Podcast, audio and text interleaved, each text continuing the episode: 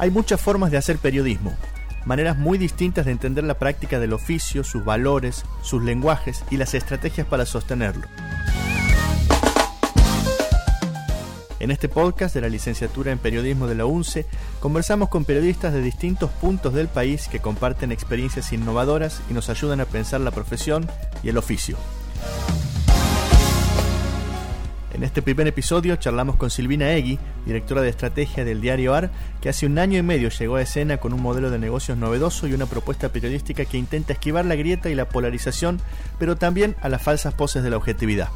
En su carrera, Silvina Egui ha sido directora de medios del Grupo Crónica, editora jefa de Clarín, secretaria de redacción de Anfibia y autora de varios libros periodísticos. Además, conoce muy bien Santiago del Estero cubrió el crimen de la dársena y es autora del libro Los Juárez, Terror, Corrupción y Caudillos en la Política Argentina, en coautoría con Alejandra Dandani y Julio Rodríguez.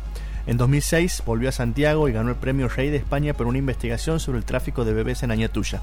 Hoy conversamos con ella sobre aquellas experiencias y sobre las transformaciones del oficio en estos 20 años.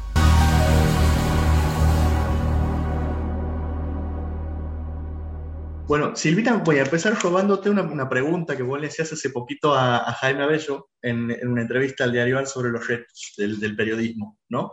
Eh, él lo contestaba a nivel latinoamericano, pero te pregunto cuáles son los que vos, lo que vos ves hoy, hoy en, nuestro país.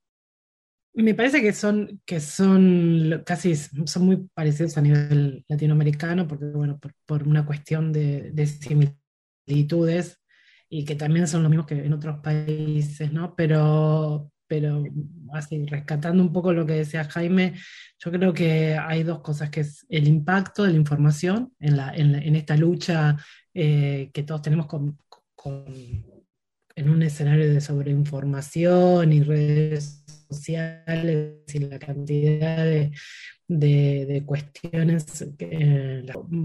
Jaime dio varias, pero me parece que también en Argentina lo que eh, uno de los, de los retos o los desafíos es, eh, es por parte de los periodistas y con respecto al, al modelo de negocio, ¿no? a, a, las empresas periodísticas. Me parece que, que ahí hay, hay algo que, que, nosotros los periodistas nos debemos en, en cuanto al debate profundo para entender cuál es, cuál, es, el rol de la prensa y cuál es nuestro rol en términos de bueno, de, de, uno de los eslabones más importantes en, en, los medios de comunicación, ¿no? Me parece que, que ahí hay, hubo en los últimos 15 años una transformación del modelo periodístico, en el cual casi nosotros no nos enteramos de, que había cambiado y que nosotros ya no, ya no, ya no éramos la parte fundamental de, para las empresas periodísticas del, del periodismo. Me parece que el gran reto, al menos, es lo que últimamente estoy pensando yo y, y bueno, y como soy,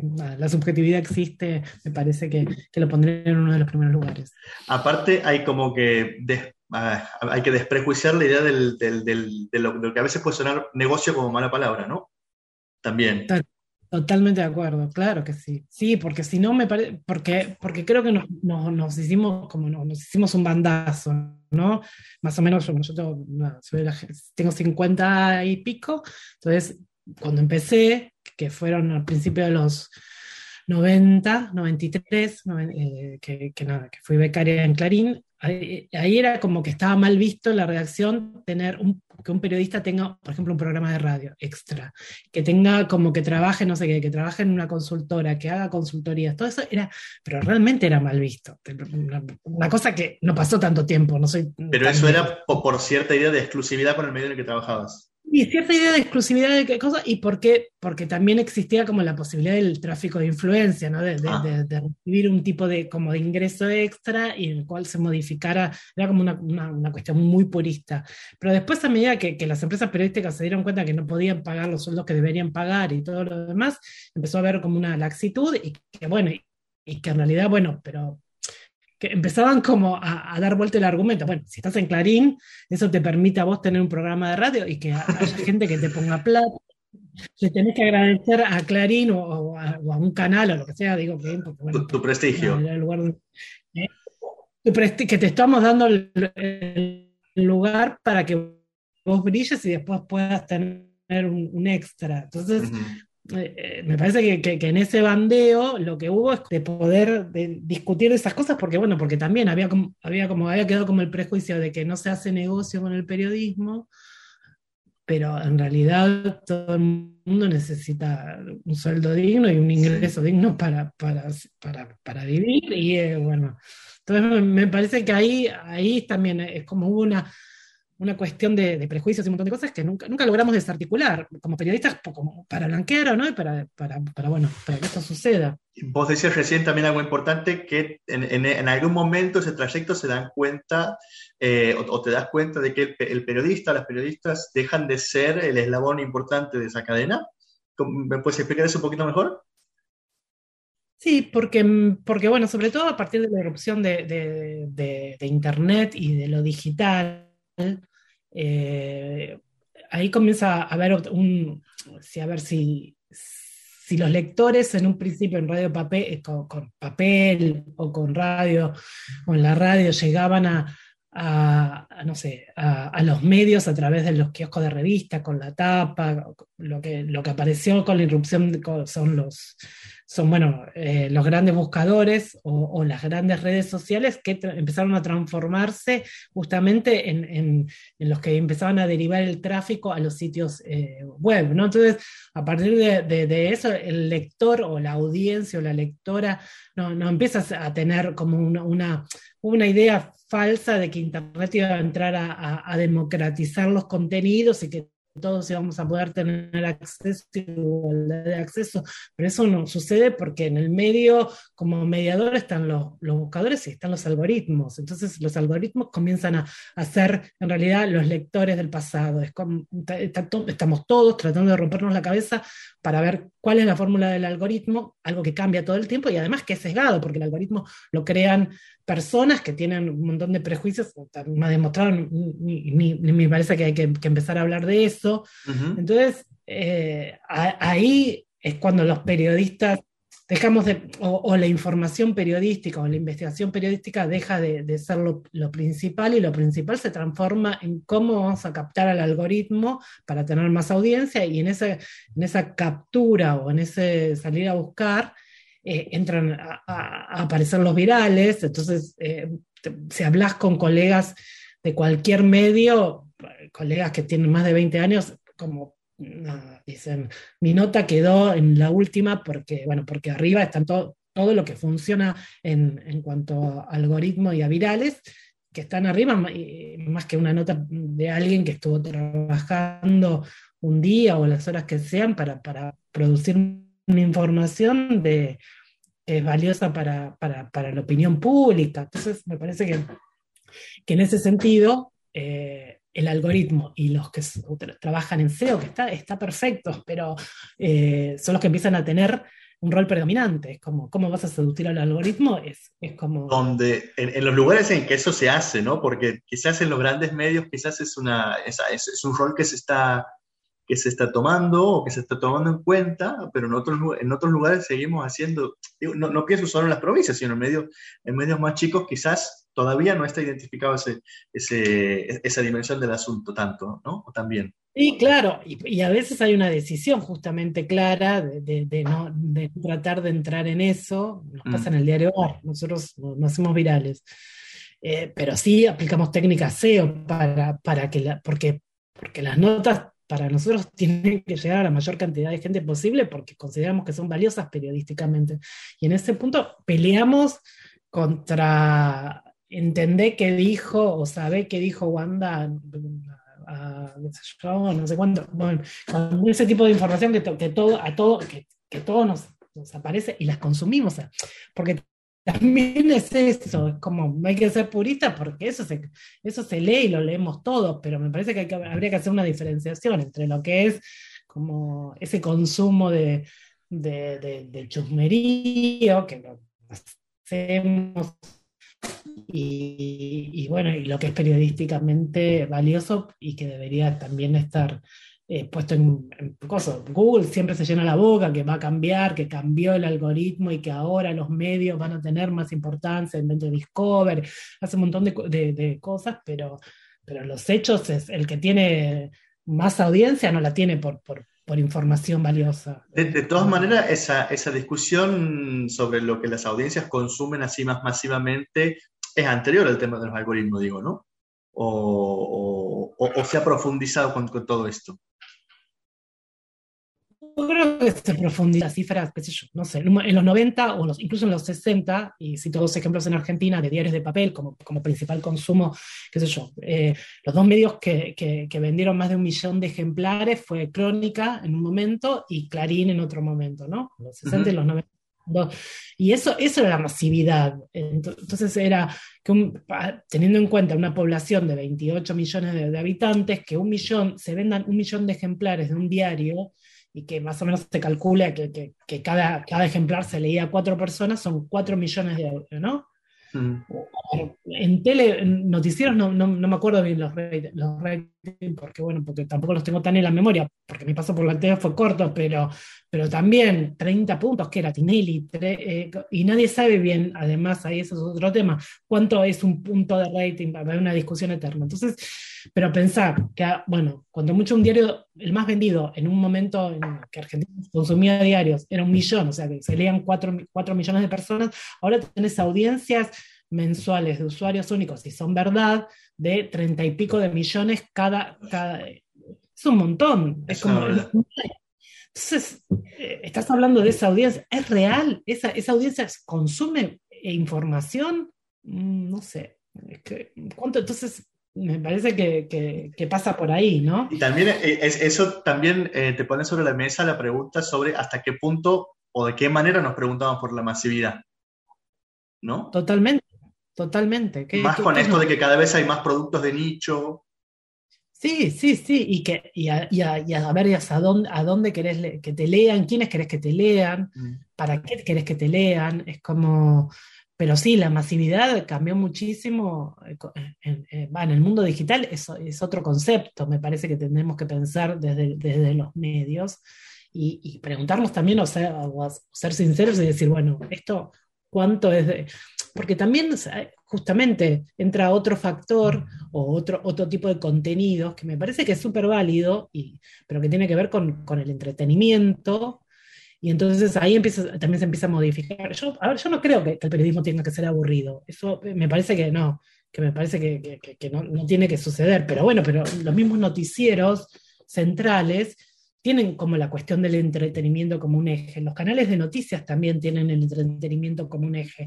Son cosas cortas, eh, con, bueno, nada, grandes escenografías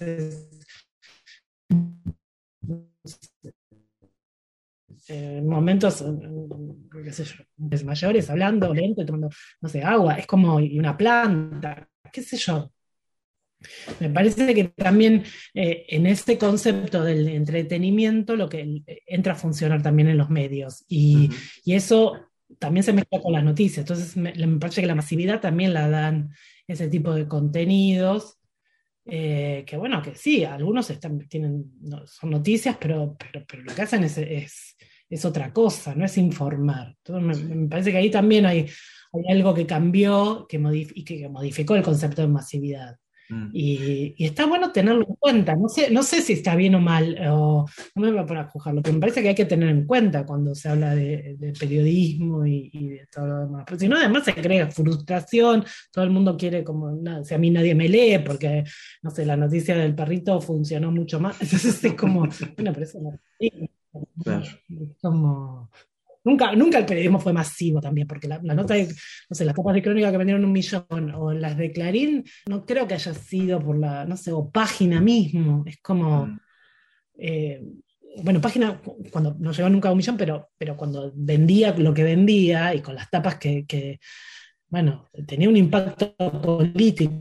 Eso también, ¿no? Lo, eso que, que, que, en un momento de la batalla cultural se le decía a Clarín, ya Clarín eh, no volteó un gobierno con cinco, con cinco tapas o con seis tapas, no sé cuál era la medida. Bueno, eh, Página también lo hizo en un momento, o puso funcionarios. Ahora es eso, es como todo se, todo se sofisticó de tal manera que también como al periodismo lo que tiene, el poder le contesta con, operaciones o con maniobras en las cuales el impacto es diferente. Por eso me parece que uno de los puntos es el impacto periodístico. Eh, ustedes eh, en el diario AR están haciendo una, experiencia donde están aportando, están proponiendo una respuesta a ese, lío, ¿no? Desde el modelo de negocios, también desde el modelo periodístico. Eh, vos decías recién esto sobre el, tema de la, bueno, esta palabra más amigable que es de la sustentabilidad, ¿no? De cómo sostener un medio. Eh, yo te quiero preguntar por eso, por el modelo, y te quiero preguntar por otro nivel que me parece que es muy importante, que lo escuchaba a, Martín Siva, que el otro día cuando estuve en la Feria del Libro, sobre el tema de la confianza, que es otro de los, de los, de los problemas que, que tenemos, ¿no? Con, con, las audiencias, este, con quienes leen. Sí, bueno, nosotros en el diario AR eh, lo, nuestro modelo periodístico y modelo de negocios tiene que ver con, bueno, con uno de los principales socios y fundadores que, aportó el capital inicial y el principal y el tema de tecnología, que es el diario.es. El diario.es sale hace nueve, surge hace nueve años en España con un modelo de, justamente de negocio periodístico en el cual la idea es que, no iba que, se iba a generar ganancias, pero todas las ganancias se iban a invertir. Y esas ganancias venían, además de los socios originales, que la mayoría eran periodistas, de los socios y socios individuales que iban a aportar una mensualidad, pero no para, para conseguir, no sé, descuentos o lo que sea, sino para que en realidad ese negocio funcione y que no haya ningún tipo de videos políticos o, lo que sea que se transformen en el, en el, en el, en el sustento, la principal fuente de ingreso y que empieza a determinar el periodismo. Entonces, ellos lo que armaron ese, ese modelo hace nueve años y funcionó porque de hecho son sustentables, tienen más de 63 socios y hace casi un año y medio decidieron como empezar a, poner un pie en América Latina y, esa decisión de poner un pie en América Latina quería decir como crear un modelo similar, pero en el cual no, no, funcione como una corresponsalía o como una sucursal, sino que bueno, sea un proyecto autónomo con, con, y en el cual solo se aporte el capital y, eh, y todo lo que tiene que ver con el know-how, pero nada más, y que periodistas argentinos lleven adelante eh, ese modelo. Y, así sucedió. Entonces, nosotros estamos hace un año y medio con, esta propuesta periodística que, es como detrás del, diario AR, no hay, no hay socios ocultos, sino que hay periodistas y, lectores y en los cuales se, se, se, trabaja. Y la sustentabilidad, al principio, en la primera etapa de la operación, es a través del, del aporte que hizo diario es, y, bueno, y nosotros, y mientras, mientras vamos dando, dándonos a conocer y que generando confianza y que esa confianza se, se, concrete claramente en un aporte mensual eh, de socias y socios en, eh, eh, que consideren que, que, nada, que el diario AR merece ese, ese, aporte de ellos para, para, para justamente para apoyar este modelo que apuesta a que el periodismo tiene que llegar a todo el mundo, el periodismo de calidad, y que, y que eso se hace eh, no, no, restringiendo la información, sino generando eh, una, una, información que pueda circular en, todos los aspectos y, y, que no, y que no es necesario tener plata. Entonces es como, es como un aporte solidario en este punto para, utilizar, pero porque si vos y podés, no es mucho igual, ¿eh?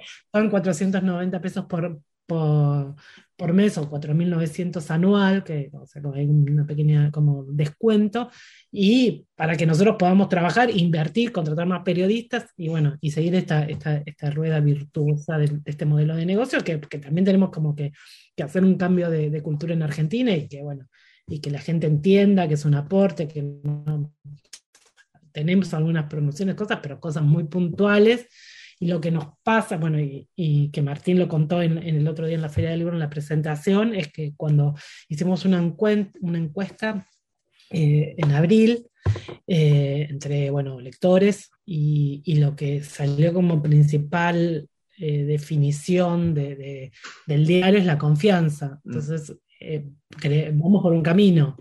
y, y, los periodistas. Entonces, es como que son esos, esos dos pilares que justamente necesitamos para, bueno, para poder eh, generar o, desarrollar esta propuesta periodística.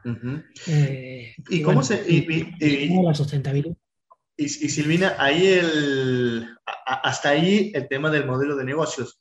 Ahora, en la rutina periodística, eh, en, un, en, un, país tan polarizado como el nuestro, ¿eso cómo se, cómo se aborda para, para, para sostenerlo?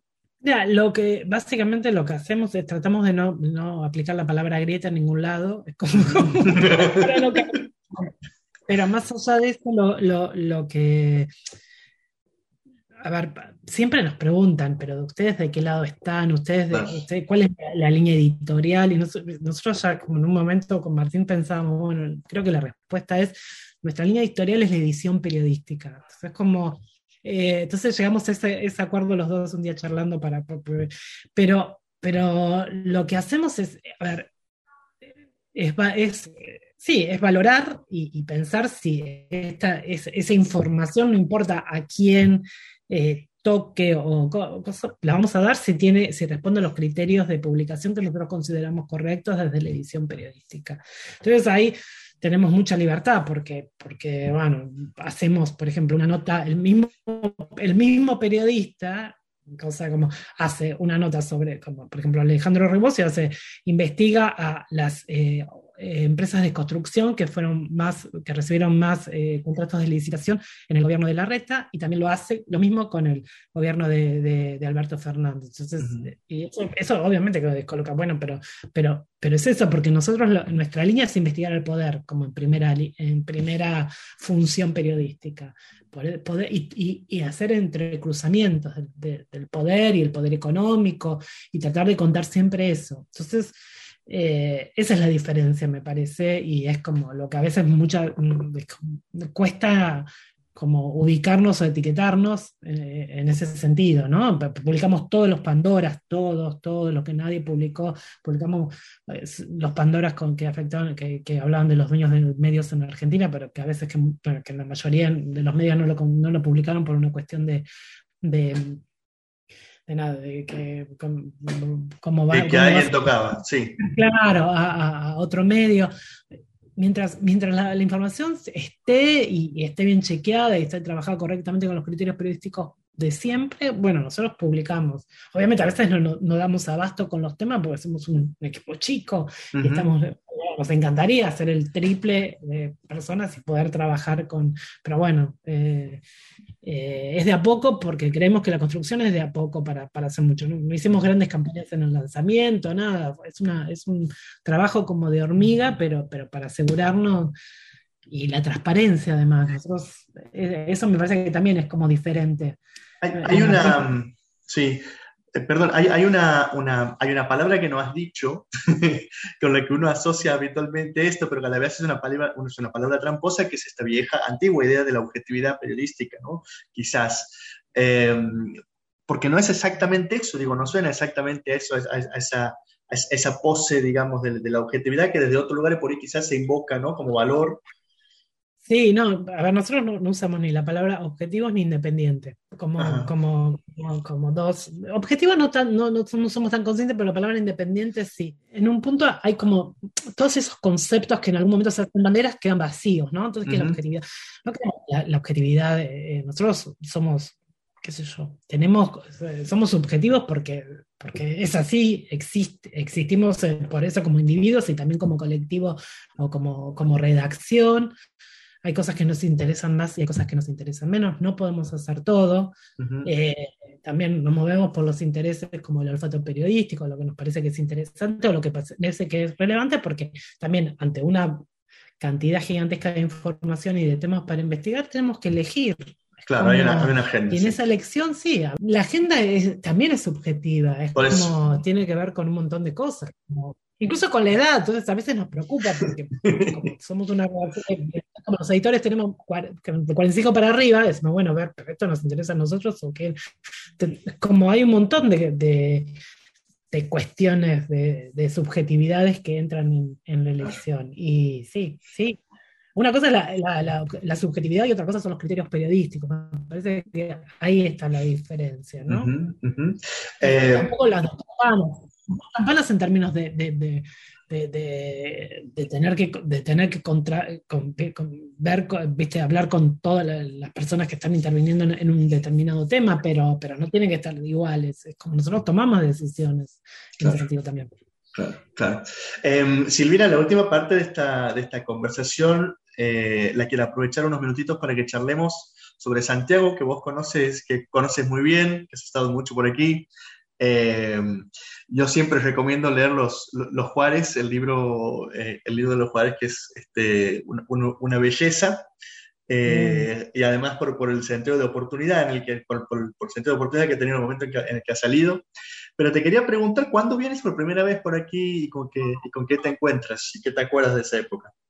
Mira, yo eh, llegué a Santiago, a contar una cosa que creo que nunca conté, pero ah. a ver cómo, para, para, es un entretelón santiagueño.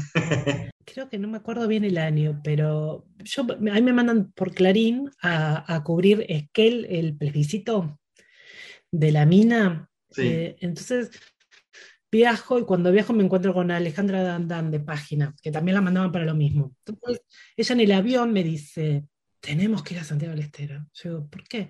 Yo tengo una fuente que me dice que ahí hubo un, doble crimen, que no eran femicidios todavía, un doble crimen. Mi, fuente es reposta, me dice, y tenemos, tenemos, que, tenemos que ir, tenemos que ir. Yo no, ¿te parece? Sí, sí, tenemos que ir, tenemos que ir. Vas a ver, vas a ver. Bueno, nada, cubrimos eso. Volvimos a Buenos Aires y, eh, y salta, empieza a saltar, creo que Alejandra lo hace en el doble crimen de la dársena. Eh, bueno, después su fuente fue eh, eh Juni, es, eh, el, papá, el papá de Leila. Juni, Juni había viajado a Buenos Aires y había ido a había viajado a Buenos Aires y le había contado a Alejandro, había entrado a página, había pedido hablar con un periodista, Alejandro lo atendió, le contó toda la historia y después Alejandra la, la chequeó con fuentes de, derechos humanos allá en Santiago. Entonces el tema crece, empieza a aparecer en los medios y yo, que ya había dicho, che, me parece que hay que ir a Santiago en, Clarín, me dicen, sí, ¿viste lo de Santiago? Sí, sí, sí, sí. Bueno, no, pero no vas a ir vos. ¿Por qué? Porque sos mujer y te van a apretar. Vamos a mandar a alguien más. Pero bueno, este era el tiempo, no sé. Y bueno, nada. Y, yo decía, no puede ser, no sé qué. No, no protesté mucho, porque no protestaba tanto en esa época. y a, la, a, la, a las cuatro o cinco días me, me llaman y me dicen, ¿puedes viajar a Santiago? Yo, sí, claro bueno, no, te vas. Y ahí, ahí empezó, ahí, ahí fui y creo que nos quedamos casi un año y pico, íbamos y volvíamos, pero, pero fue todo, todo, todo la dársena, el doble crimen de, Patricia y de Leila. Después, bueno, nada, empezó, justo me acordé el otro día, no sé por qué, pero eh, empezó el tema, sí, eh, bueno, Musa, apareció Musa en escena, le pusimos los reflectores sobre Musa, em, porque estaba toda la cosa de quién, al principio, bueno, nada, había sido eh, que lo acusaban al hijo de, perdón por los nombres, pero son desastres, eh, del vicegobernador. Sí, de Darío eh, Moreno. que era en ese momento, que lo, que, lo, echan, ¿cómo a, Darío, a Darío Moreno. A Darío Moreno, que lo, que lo destituyen. No sé, después aparece el escenario Musa, bueno, con esa tapa, entonces ese día me llaman del Ministerio del Interior y me pasan con Belis y Belis me dice, no, en Santiago del Estero funciona la Gestapo. Funciona una Gestapo. Y ese fue el título principal de Clarín, domingo, creo. A partir de eso, que esto empieza a mostrar las cajas con, con los expedientes, ¿no? Y ahí y ordena la intervención y, y, ahí, bueno, y eso fue como el inicio, que Kirchner le suelta la mano a Juárez, ¿no? Mm. Y, bueno, o sea que, sí, pero yo creo que estuve más de, más de una, casi, tuvimos un año y pico yendo y viniendo. Pues yo no, yo no cubrí bien la parte de la intervención y volví después, sí, con el libro y bueno, y hacer temas agroquímicos, la, frontera, y después una, una, cosa de, de, trata. Y el, tráfico de bebés. tráfico de bebés. Todo, ahí te das cuenta cómo cambia la sociedad, porque primero el crimen, la doble, la, la, dársena no eran femicidios, eh, eran crímenes, los hijos del poder. Eso era el concepto, los hijos del poder, y se lo comparaba con María Soledad, con, con, Sadi, como, y después eh, el tráfico de bebés era trata, y, bueno, y en, realidad en la dársena también hubo había tema trata, pero, pero no se hablaba de trata. Y en dos años, en, tres, en, sí, en 20 años, 20 y pico de años, todo el escenario cambia, como... Mm. Eh, es muy impresionante, pero el poder sigue igual, eso, eso hay que mirar. Bueno, vos escribiste algunas cosas de Santiago Me parece que hay un esquema de poder. Hay, hay, hay, hay como formas más suaves de, de control y, de, control político y social, pero. Sí, no sé, es un poco lo que hablábamos antes, ¿no? Sí. Pero sí. Pero, sí. Eh, eso es, me parece que, que, hay que prestar atención, que, que las sutilezas o las sofisticaciones también hay que investigarlas.